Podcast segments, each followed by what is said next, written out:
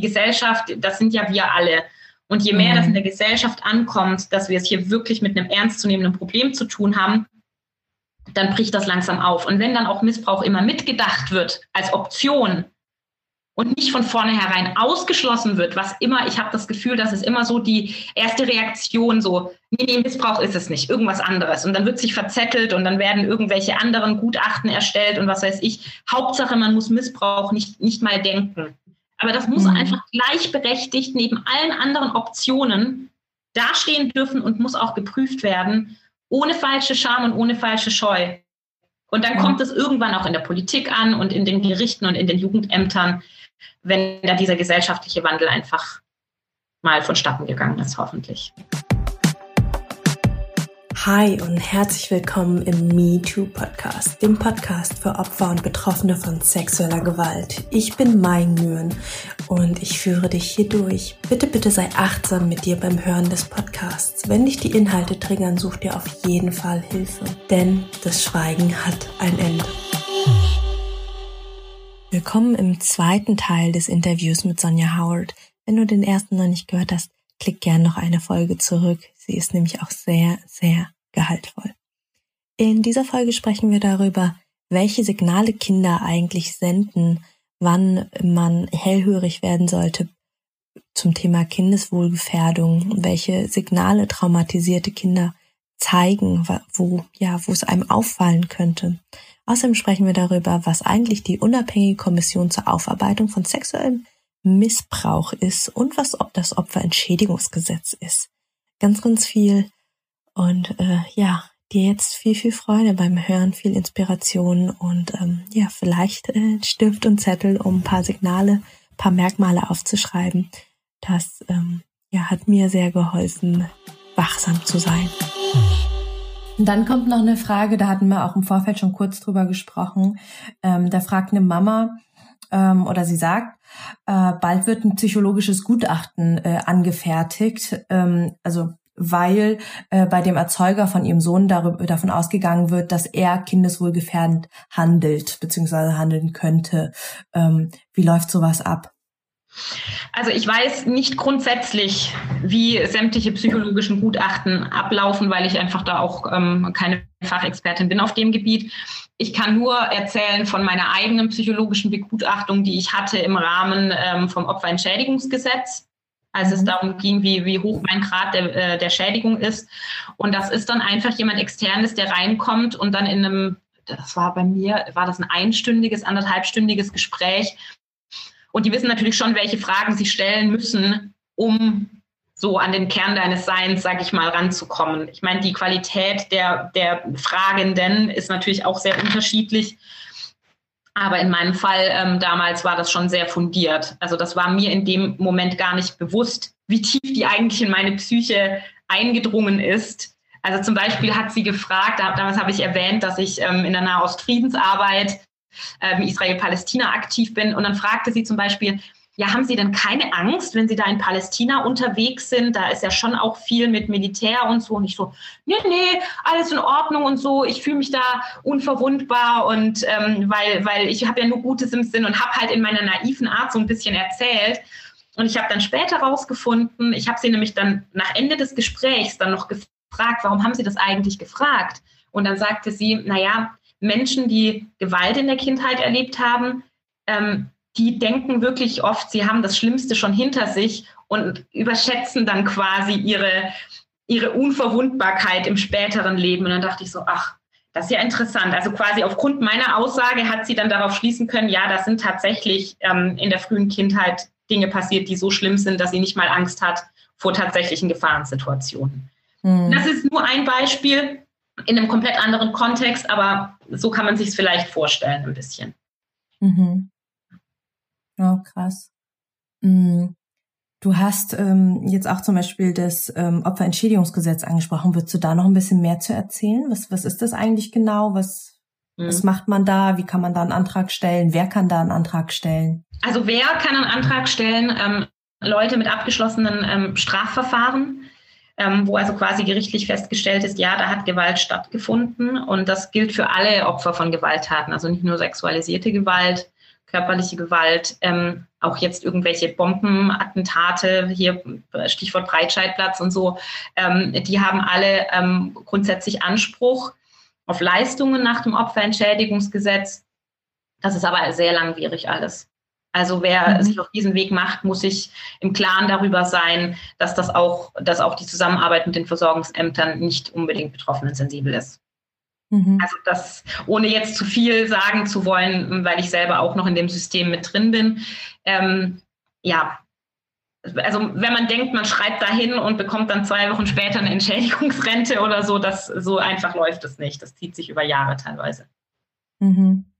Und gleichzeitig kann es sich eben auch lohnen, ne? also lohnen in Anführungsstrichen, ja ähm, weil, also ich bin jetzt auch schon mit einigen im Gespräch gewesen, wo man dann tatsächlich auch einfach, ich sag mal, eine Mini-Rente bekommt. Das ist dann nicht viel Geld, aber das ist dann zumindest mal was, wo, äh, wo man dann zum Beispiel, wenn man äh, einfach gar nicht mehr Vollzeit arbeiten gehen kann, da einfach ein bisschen Entspannung ins Monetäre genau. reinbekommt. Und selbst wenn es nur 100 oder 200 Euro im Monat tatsächlich sind, die man dann aber mhm. bekommt aufgrund seinem Grad der Schädigung, da gibt es eben diese Staffelung ähm, und das wird auch nicht auf Sozialleistungen angerechnet. Das bedeutet, selbst wenn, wenn du auf Hartz IV bist, du hast dann halt deine 100 Euro mehr im Monat und das macht dann schon einen Unterschied.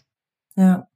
Und wenn man jetzt natürlich ähm, im Blick hat, dass 70 Prozent ähm, der, der Verfahren wegen sexualisierter Gewalt schon mal ab, schon, schon gar nicht abgeschlossen werden können, weil sie aufgrund von Mangel an Beweisen eingestellt werden, dann kann man sich natürlich vorstellen, wie wenige Menschen überhaupt ähm, so einen Antrag stellen können und das dann auch machen und dann durchgehen damit. Ne? Also die, die mhm. meisten Betroffenen in Deutschland können da gar nicht rein.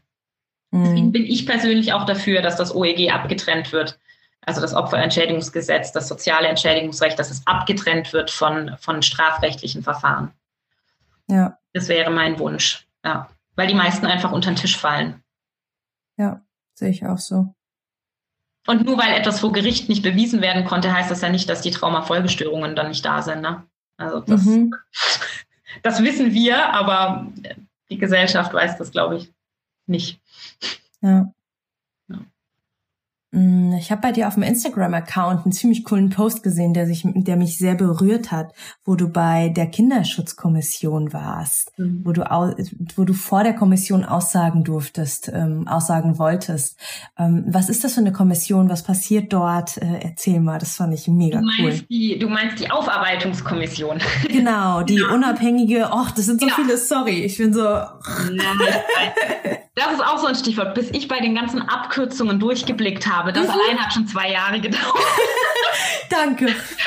Ich versuche ich versuch, so wenig äh, Fachsprech wie möglich reinzubringen. Es geht um die unabhängige Kommission zur Aufarbeitung sexuellen Kindesmissbrauchs. Genau, die meine ich. Genau, die UKASK.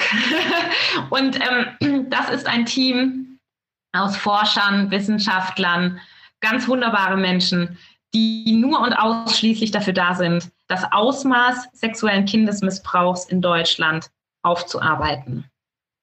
Und das ist jetzt ein komplett anderes Thema, weil die nicht politisch gebunden sind. Die, du kannst dich dort, wenn du sexuelle Gewalt erfahren hast oder sekundär traumatisiert bist, also wenn du zum Beispiel Mutter eines betroffenen Kindes bist oder, oder ein Geschwister oder so, dann kannst du zu einer Anhörung gehen, du kannst einen schriftlichen Bericht einreichen und das wird ausgewertet und das fließt dann in die Forschungsarbeit mit ein und in Statistiken, in Dunkelfeldstudien auch und so weiter. Also es ist wirklich eine ganz tolle Sache. Ich habe selber eine Anhörung dort gemacht und das läuft dann so ab, man meldet sich und dann bekommt man ähm, Info von RechtsanwältInnen in deinem Umkreis, die das ähm, ehrenamtlich quasi machen die machen das immer zu zweit, ne, Vier-Augen-Prinzip. Mhm. Und dann kannst du dir einen Anhörungstermin aussuchen. Und du kannst dir auch aussuchen, ob du Begleitung möchtest durch eine Fachberatungsstelle während dem Gespräch, ob du jemanden mitbringen möchtest, der dich dann auffängt, ähm, oder ob du danach Betreuung möchtest. Und das ist wirklich ganz niedrigschwellig. Und dann gehst du dahin und dann kannst du einfach einmal von vorne bis hinten die komplette Geschichte erzählen, so wie es wirklich war, ohne Angst haben zu müssen, dass es irgendwelche strafrechtlichen Konsequenzen hat. Du musst keine, ähm, du kannst alle Namen nennen, weil das alles anonymisiert an die Kommission weitergeleitet wird. Und das hat sich mhm. richtig, das war richtig gut, einmal die komplette Story erzählen zu können. Mhm. Das stelle ich mir auch richtig befreiend vor. Also auch für, also ich, ich sage es ja auch immer, also ich habe mittlerweile, äh, sind hier auf dem Podcast um die 1000 äh, AbonnentInnen, ja, und circa 80 Prozent, äh, die gerade zuhören, sind selber betroffen. Die anderen hören für andere zu. Und ähm, allein die Möglichkeit, einfach einmal zu bekommen, zu erzählen. Und zwar, ich sag mal, ich sag immer, ähm, liebevoll, also dass da jemand mit einem liebevollen, mit einem wertschätzenden Blick auf einen schaut und nicht mit einem, ah ja, okay, und jetzt muss ich abschätzen, ob das jetzt war oder nicht, sondern einfach nur das Umfeld zu bekommen, das ist für viele schon so, so heilsam. Also da eine ganz, ganz große Empfehlung. Bei dieser Aufarbeitungskommission gilt die Nullhypothese nicht. Ne? Die Nullhypothese ist ja dieses, ähm, bis zum Beweis des Gegenteils wird erstmal davon ausgegangen, dass du lügst, wie es ja vor Gericht mhm. ist. So. Ja.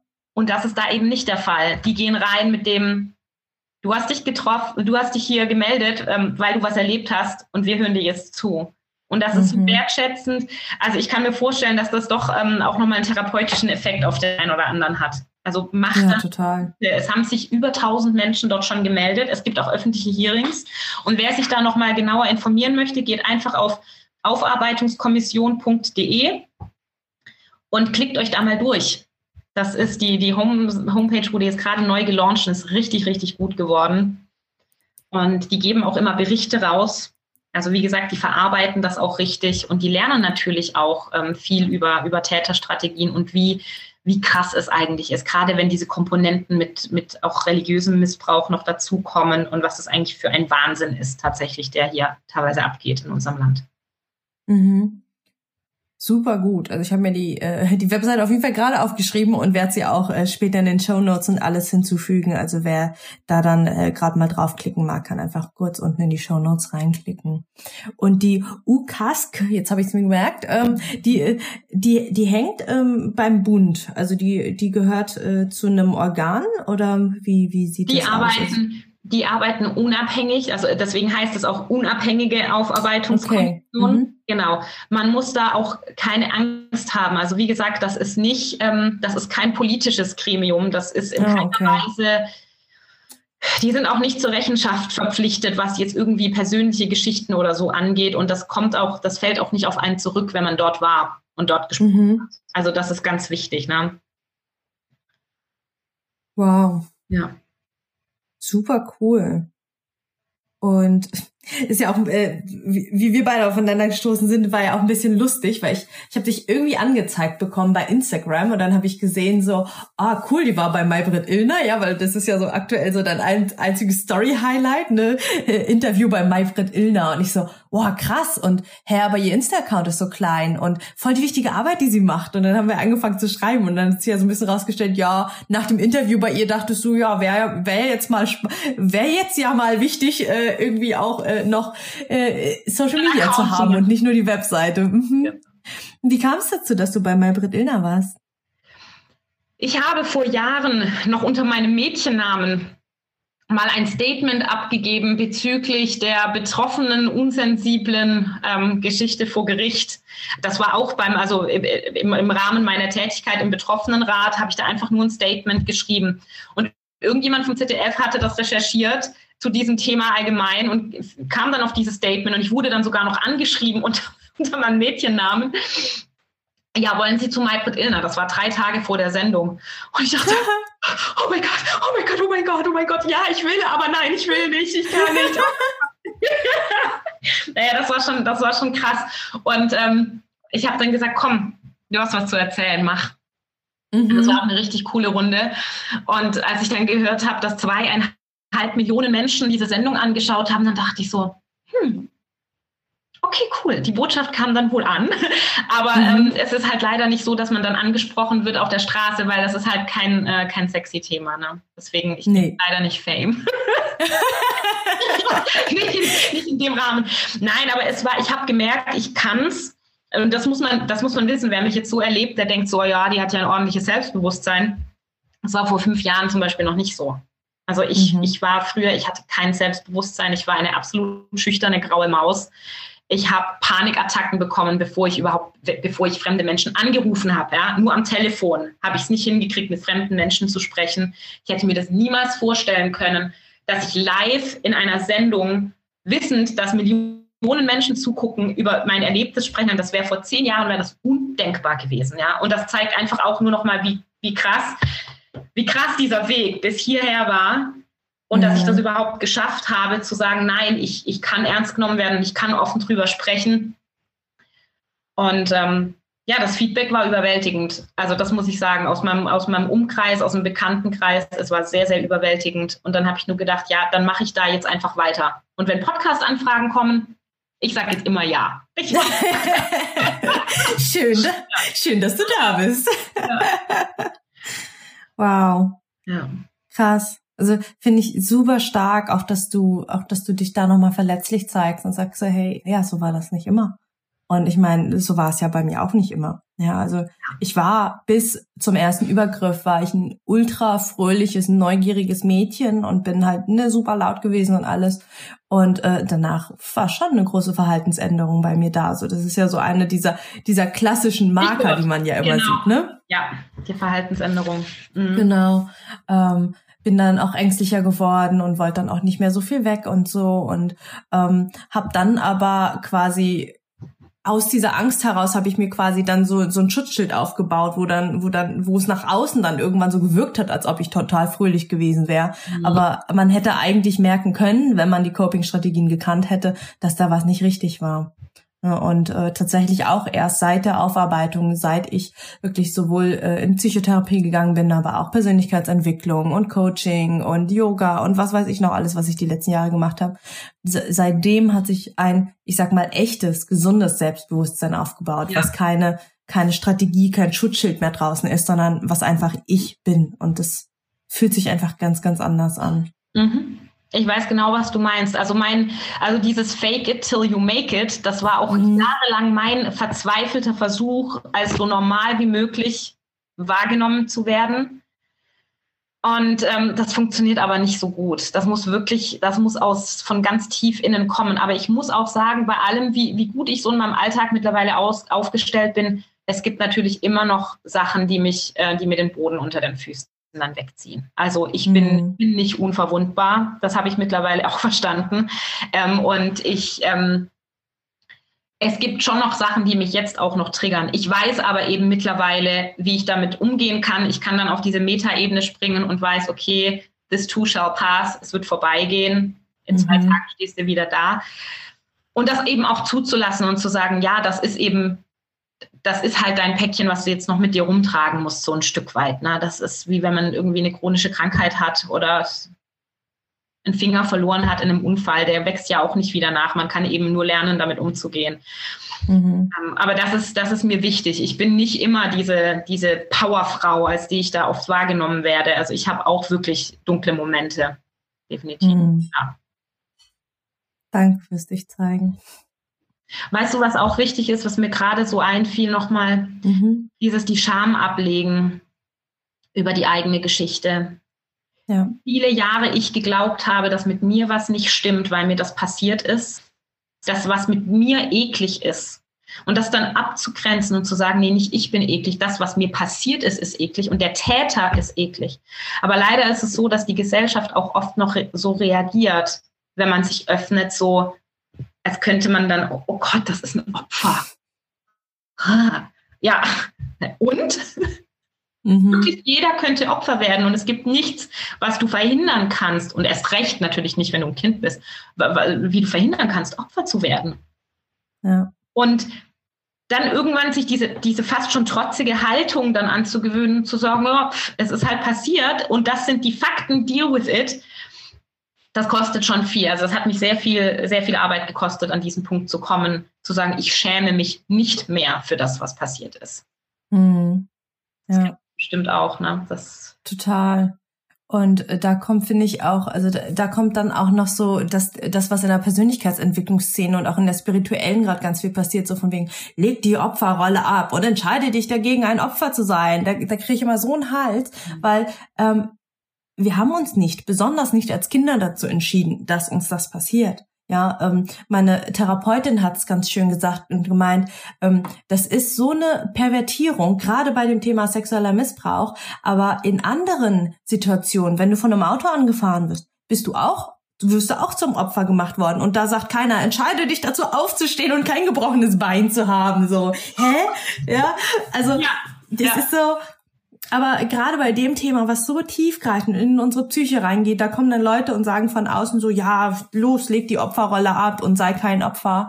Und mhm. ich sage immer auch in der Arbeit mit meinen Klientinnen, der allererste Schritt ist einfach erstmal anzuerkennen, das ist passiert und ich bin zum Opfer gemacht worden. Da hat jemand anders über mich entschieden und gesagt, ne, das wird jetzt mein nächstes Opfer. Punkt. Und ob man dann irgendwann sich bewegt von ich bin ein Opfer zu ich bin eine Betroffene. Ja, das ist für mich so, so, ein, so ein Progress nach vorne zu sagen, okay, ich bin betroffen davon, aber es ist nicht mehr so, dass die Trigger alle auf mich hereinfallen und dass alles irgendwie schwer und anstrengend ist. Das, darüber kann man dann diskutieren, da kann man dann weiter arbeiten. Aber der Schritt passiert von innen und nicht von das, was die anderen irgendwie von außen immer auf einen reingeben.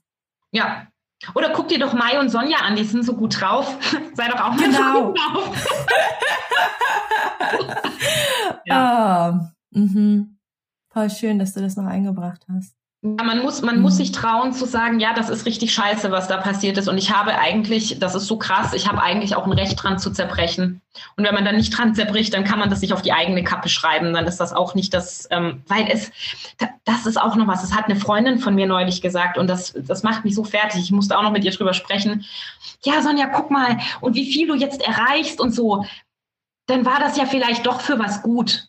Und ich denke mir, Alter das ist mhm. Schlag in die Fresse, wenn du das von jemandem hörst, der eigentlich, den du wirklich liebst, von ganzem Herzen, und der dann dieses, es war für was gut, nein, es war für gar nichts gut. Kindesmissbrauch mhm. ist grundsätzlich für gar niemanden gut. Und wenn du dann was Gutes draus machst, turning pain into power, dann ist das, weil du so eine coole Person bist und aus irgendeinem Grund mit Resilienz gesegnet bist. Und da sage ich auch wieder, das ist ja auch nichts, was, wo, wo, wozu ich mich entschieden habe, ne? Dass mhm. ich grundsätzlich eine charakterstarke Frau bin, das, das habe ich mir nicht rausgesucht, ja. Und es gibt eben Leute, die an, die an weniger auch schon zerbrechen, weil sie einfach mit einem anderen Charakter auf die Welt gekommen sind, mit einer anderen Resilienz. Und auch dann kann man nicht sagen, ja, du hast es halt nicht hart genug versucht, da jetzt wieder rauszukommen aus diesem Loch. Also wie mit Betroffenen einfach umgegangen wird auf allen Ebenen, ist so, es ist wirklich, es ist traurig, es ist unsensibel. Fertig. Ja. Das wollte ich auch nochmal loswerden, ja. Ja. Stimme ich dir voll zu. Und ja. gleichzeitig sind, sind wir ja auch ganz, ganz oft unsere stärksten KritikerInnen. Ne? Also die Stimme in, im Kopf selber, die einem dann irgendwie, ah, und jetzt musst du doch und ah, und von daher ja, also. Reiß dich doch mal zusammen. ja, schön. Stell dich doch nicht so an. Wird schon wieder. Ja. hm. Wir hatten gerade noch ganz kurzes Thema angerissen und äh, da würde ich auch gerade äh, nochmal mit dir als Kinderschutzexpertin einfach nochmal, vielleicht kannst du da noch ein paar ähm, Schlagworte oder ein paar Auffälligkeiten fallen lassen. Was sind so Merkmale, also wo, wo so Red Flags, wo mir, wo mir so als Erwachsene irgendwie so ähm, ne, so Alarmsignale dann äh, angehen sollten müssten, wenn ich äh, mit einem Kind unterwegs bin, egal ob es mein eigenes ist oder Fremde oder von Freunden, Bekannten, egal wie. Ähm, was sind so Merkmale, wo ich merke, okay, da, da könnte eine Kindeswohlgefährdung sein, egal ob körperlicher, emotionaler, sexueller Missbrauch. Ähm, was sind so Sachen, wo ich sagen würde, hm, okay, hier, hier, hier bin ich mal achtsamer, hier schaue ich mal länger drauf. Hm. Man, man merkt es eigentlich relativ schnell, wenn was mit einem Kind nicht stimmt. Also wie du jetzt gerade auch schon in deinem Beispiel so schön gesagt hast, diese Verhaltensänderung, bei mir war es damals mit vier Jahren zum Beispiel, dass ich ein sehr gestörtes Verhältnis zu meinen Körperausscheidungen entwickelt habe. Das müsste natürlich sofort auffallen. Ähm, dann so der Klassiker, ähm, das Kind nässt plötzlich wieder ein. Das Kind kommt vom Wochenende bei XY zurück und nässt plötzlich wieder ein, obwohl es eigentlich schon trocken war. Und dann ähm, Kinder sprechen auch. Kinder sprechen ziemlich deutlich, wenn auch in einer fantastisierten Form. Also ich möchte ein konkretes Beispiel nennen, wo ein, ähm, ein Junge ähm, erzählt hat, ja, und dann kommt immer der Drache und steckt sein Horn in mein Popo. So. Hm.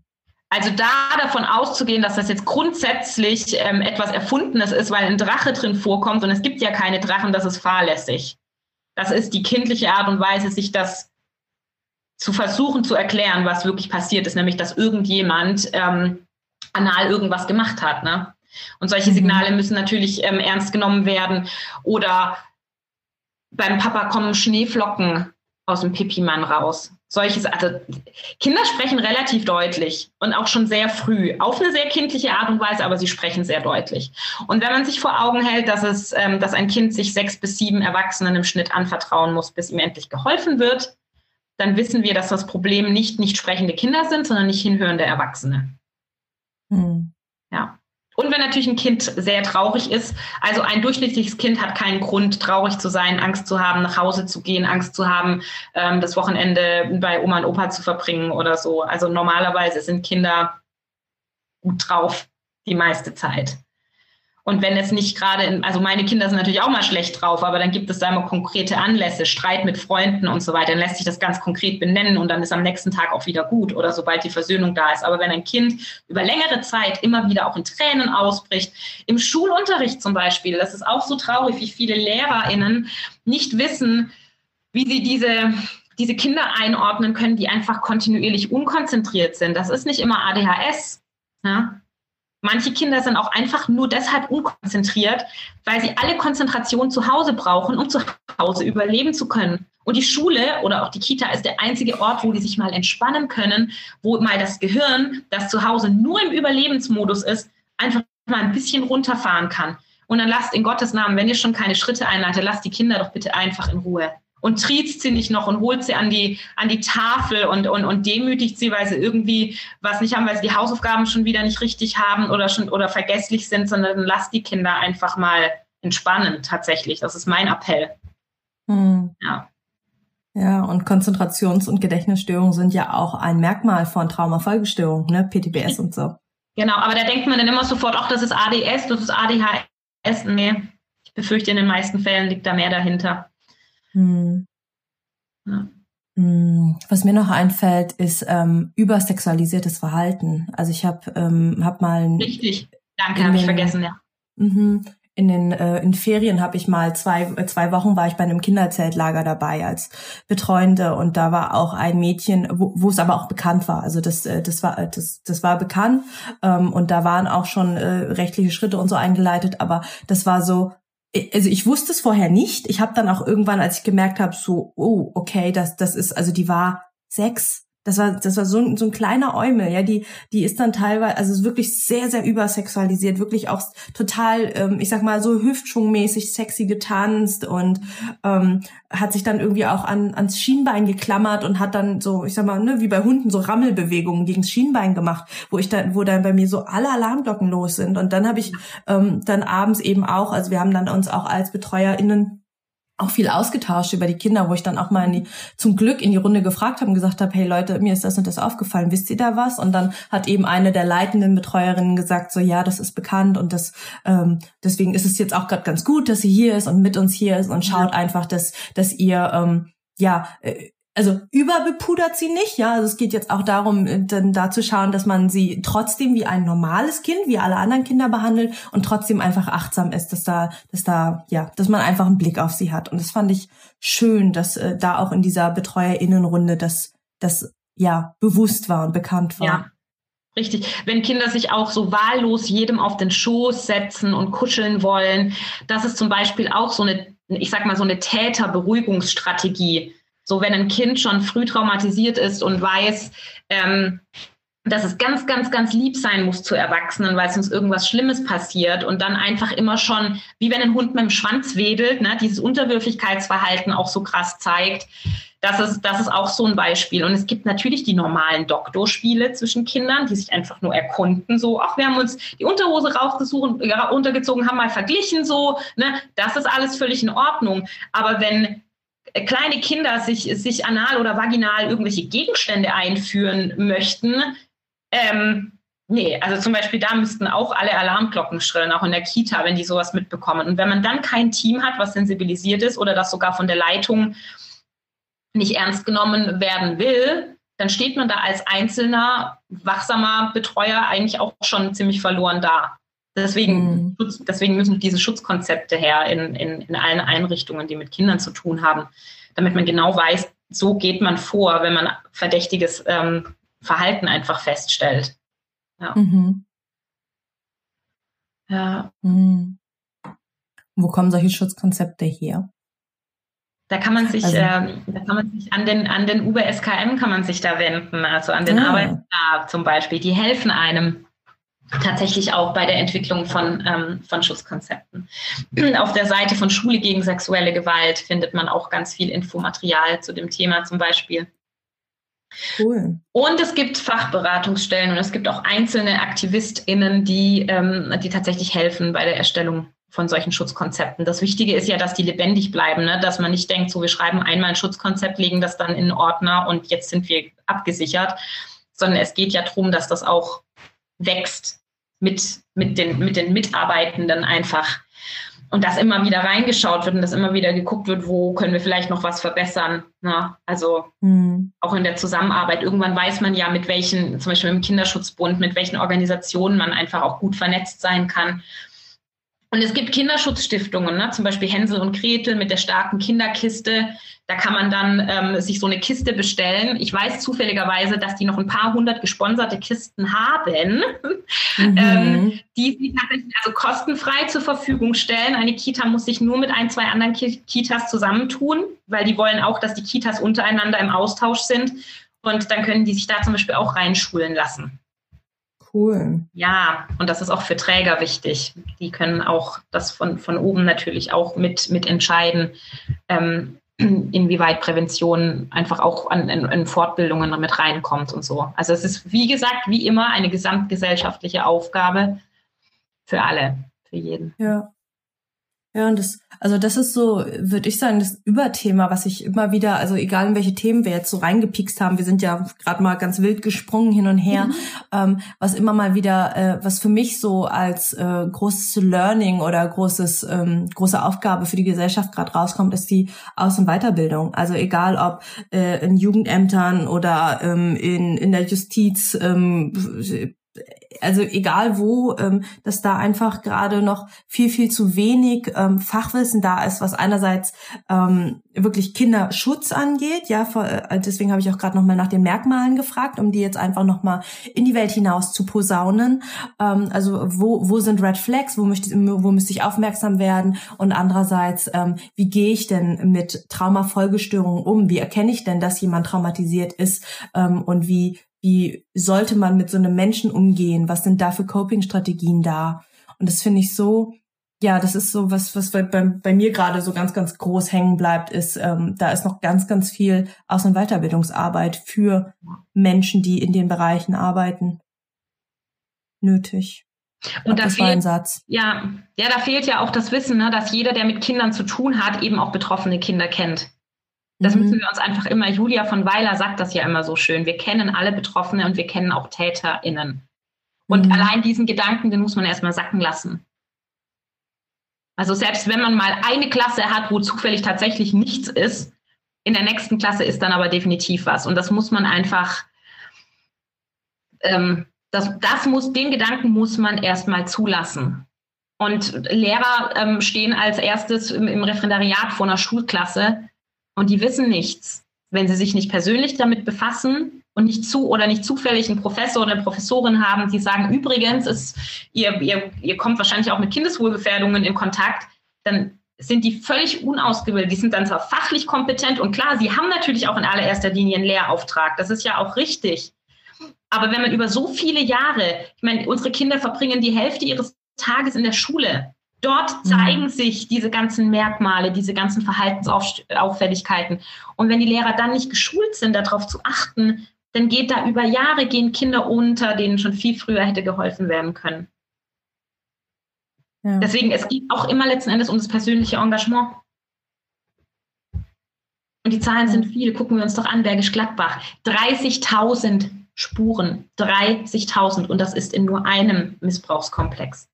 Und das ist nur in NRW, weil zufällig der Herr Reul gesagt hat, wir, wir machen da mal ein paar Finanzspritzen ähm, in die ganzen äh, Leute, die sich mit dem Thema beschäftigen, in die Polizeipräsidien, in, in, also Kriminalkommissare, dass die einfach ein bisschen mehr Funding haben. Ähm, und in den anderen Bundesländern ist ja nicht nichts, weil nichts ist, sondern weil das Geld nicht dafür locker gemacht wird, dass einfach richtig mhm. recherchiert werden kann. Magst du noch ein bisschen was zu Bergisch Gladbach erzählen?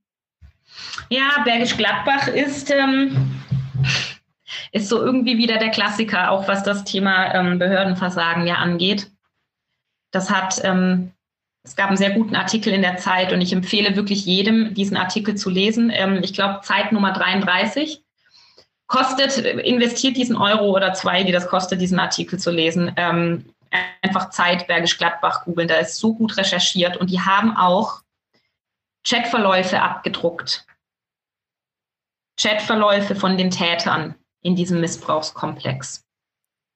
Und das muss man sich mal durchlesen. Und die beschreiben teilweise auch ähm, Missbrauchsszenen, also große Triggerwarnungen. Aber wer mal so eine Ahnung, so, so, so, eine Ahnung haben möchte, um was es da eigentlich geht, ähm, auch Triggerwarnung für das, was ich jetzt sage. Ähm, ein, ein, Vater schreibt, ähm, man glaubt gar nicht, wie versaut die Kleinen teilweise sind. Wow. Ein anderer Vater schrieb, ähm, Ziel muss es sein, dass die Kinder freiwillig ankommen und das einfordern. Das ist die Garantie dafür, dass sie nicht quatschen. Ein anderer Vater schreibt, ich darf dem Kind keine zu großen Schmerzen zufügen, solange es noch bei der Mutter lebt solange es noch bei der Mutter lebt. Das heißt, da war ein laufendes Sorgerechtsverfahren und er war schon so cocky, dass er gesagt hat, ja, die verliert das Sorgerecht sowieso, weil ich die Behörden und das Gericht so erfolgreich getäuscht habe. Das muss man ja immer mitdenken. Mhm. Dann den Fall der Mutter, Claudia, äh, es hieß die, glaube ich, die dreieinhalb Jahre lang gekämpft hat und gesagt hat, mein Ex-Partner missbraucht unser Kind und die vom Jugendamt gesagt bekommen hat, ins Gesicht, hören Sie auf, Ihrem Ex-Mann solche Sachen zu unterstellen, der ist nett, der würde sowas nie machen. Die war kurz davor, das Recht zu verlieren. Und dann tauchten diese Videos auf und man konnte sehen, ach, man konnte sehen wortwörtlich, der Vater missbraucht tatsächlich das Kind. Dreieinhalb Jahre lang. Und diese Frau hat keine Hilfe und keine Unterstützung bekommen. Und die Anzeichen, auch das Sprechen des Kindes, das ist ja das Nächste, ne? wenn, wenn dem Wort von Kindern einfach nicht geglaubt wird. Das ist mhm. unsäglich, ja. Und die, diese kriminelle Energie, die diese Täter einfach an den Tag legen, diese maximale kriminelle Energie, die kann und will man sich als normaler Mensch nicht vorstellen. Die Abartigkeiten, ne? Aber man, man muss sich das einfach, ich glaube, man muss sich das mal durchlesen. Eigentlich müsste jeder sich mal sexualisierte Gewaltdarstellungen an Kindern anschauen, um mal zu wissen, um, um, was, um was es überhaupt geht. Ich habe heute Morgen erst wieder mit ähm, einem Mitglied der Kinderschutzkommission im Landtag NRW telefoniert, die sich Material angeschaut hat und die gesagt hat, das war wortwörtlich ein Eye-Opener. Und ich habe mhm. KollegInnen in der Kinderschutzkommission, die sich diese Materialien nicht angeschaut haben, weil sie es nicht wollen, Mhm. Aber die wissen eben auch nicht wirklich, um was es geht. Wir reden hier nicht, und das möchte ich einfach nochmal ganz klar sagen, wir reden hier nicht von der Opa fasst mal dem, dem Enkelkindchen unters Kleid und tätschelt den Popo. Wir reden nicht davon. Wir reden von Vergewaltigungen, wir reden von perversestem Missbrauch, wir reden von Müttern, die mitmachen, die mit anschauen, die die Taten vorbereiten. Wir reden über Täternetzwerke, die ihre Kinder untereinander austauschen und das über Jahre. Und wie Frau von Weiler immer so schön sagt, diese Kinder sind nicht im luftleeren Raum. Diese Kinder gehen in Kitas, die gehen in Schulen. Und wir müssen die irgendwie finden. Ja. Ja. Und die schützen können. Ne? Also das ist ja dann auch wieder das, also dann wieder das Jugendamtsthema. Ne? Also wenn, ja. wenn dann da das Jugendamt sagt, nö, ist doch alles in Ordnung, weil der Papa lächelt ja so nett. Und mhm. das Kind sagt, ja, ich liebe meinen Papa. Mhm. Ja. Wow. Krass. Aber ich glaube, ich glaube, der Schlüssel ist wirklich, dass, dass die gesamte Gesellschaft, die Gesellschaft besteht ja, also wir, wir müssen aufhören, das immer so aufzuteilen, so die Politik und äh, die Fachwelt und dann die normalen Menschen und so. Die Gesellschaft, das sind ja wir alle. Und je mehr mhm. das in der Gesellschaft ankommt, dass wir es hier wirklich mit einem ernstzunehmenden Problem zu tun haben, dann bricht das langsam auf. Und wenn dann auch Missbrauch immer mitgedacht wird als Option und nicht von vornherein ausgeschlossen wird, was immer, ich habe das Gefühl, das ist immer so die erste Reaktion, so, nee, nee, Missbrauch ist es nicht, irgendwas anderes. Und dann wird sich verzettelt und dann werden irgendwelche anderen Gutachten erstellt und was weiß ich. Hauptsache, man muss Missbrauch nicht, nicht mal denken. Aber das muss mhm. einfach gleichberechtigt neben allen anderen Optionen dastehen dürfen und muss auch geprüft werden ohne falsche Scham und ohne falsche Scheu. Und dann kommt es irgendwann auch in der Politik an und in den Gerichten und in den Jugendämtern. wenn da dieser gesellschaftliche Wandel einfach mal vonstatten gegangen ist, hoffentlich. Mhm. Hoffentlich, ja. Ja. Was? Okay, dann würde ich sagen, sind wir am Ende unserer Podcast-Folge, aber definitiv nicht unseres Lateins. Sonja, ich danke dir. Ich danke dir von Herzen für deine Offenheit, für deine Klarheit, für deine Verletzlichkeit, dass du wirklich hier von Fachexpertise bis hin zu deiner persönlichen Geschichte, deiner persönlichen Meinung, dass du da einfach mal puh, hier uns eine geballte Podcast-Folge geschenkt hast. Gerne. Hm. Und wir machen weiter. Wir machen ja. weiter. Danke Auf auch an dich, Fall. dass du so viele verschiedene Menschen da immer bei dir versammelst. Hm. Das ist ein ganz tiefer Schatz und ich äh, wünsche mir, dass sich viele Menschen an diesem Schatz bedienen. oh, das hast du schön gesagt. und ich würde dir als meinem Gast auch das letzte Wort überlassen, liebe Sonja. Das letzte Wort. Ja. Ich habe das neulich, ich habe das neulich im Live-Talk bei Mondays for Children, habe ich das ähm, gesagt spontan und ich möchte es auch hier sagen. Ich möchte, dass wir uns trauen, Verantwortung zu übernehmen füreinander, dass wir uns trauen, uns zu lieben, dass wir auch Kinder zu, dass wir auch Kinder lieben. Also und davon, ich rede von dieser altruistischen Liebe, dass wir uns verantwortlich fühlen, eben nicht nur für unsere eigenen vier Wände, sondern dass wir uns trauen, wachsam zu sein, dass wir trauen, zuzuhören und ähm, dass wir einfach in unserem Alltag einen so sensiblen Umgang mit dem Thema auch lernen, dass wir Menschen die Möglichkeit geben, sich zu öffnen. Wenn du einer von den Menschen bist, die sagen, ich kenne überhaupt niemanden in meinem Umfeld, der mit Missbrauch irgendwas zu tun hat und ich kenne keine Betroffenen, denke ich mir nur so, ja, die trauen sich nicht, dir anzuvertrauen, weil du einer derjenigen bist, die sagen, das gibt's gar nicht. In dem Moment, in dem du sagst, ich habe mich informiert, werden sich Menschen öffnen. Hundertprozentig. Deswegen informiert euch und lasst euer Umfeld wissen, dass ihr euch informiert habt und dann ähm, seid gespannt, was passiert. Hm. Danke dir, Danke Ciao.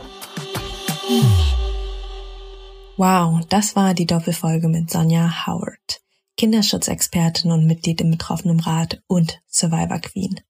Ich wünsche dir einen wunderschönen Start ins neue Jahr 2021 und hoffe, dass du ja ganz, ganz viel aus dieser Folge mitnehmen konntest. Wenn du noch mehr zum Thema Trauma und Flashbacks erfahren magst, lade gerne mein kostenloses E-Book herunter. Den Link dazu findest du in den Show Notes. Es ist ja sehr, sehr, sehr, sehr schön geworden. Ich habe ganz, ganz viel tolles Feedback bekommen. Es haben mittlerweile über 350 Menschen gelesen. Wenn du magst, sei Person 351. Von Herzen alles Liebe heute aus der Lüneburger Heide. Deine Mai. Ciao.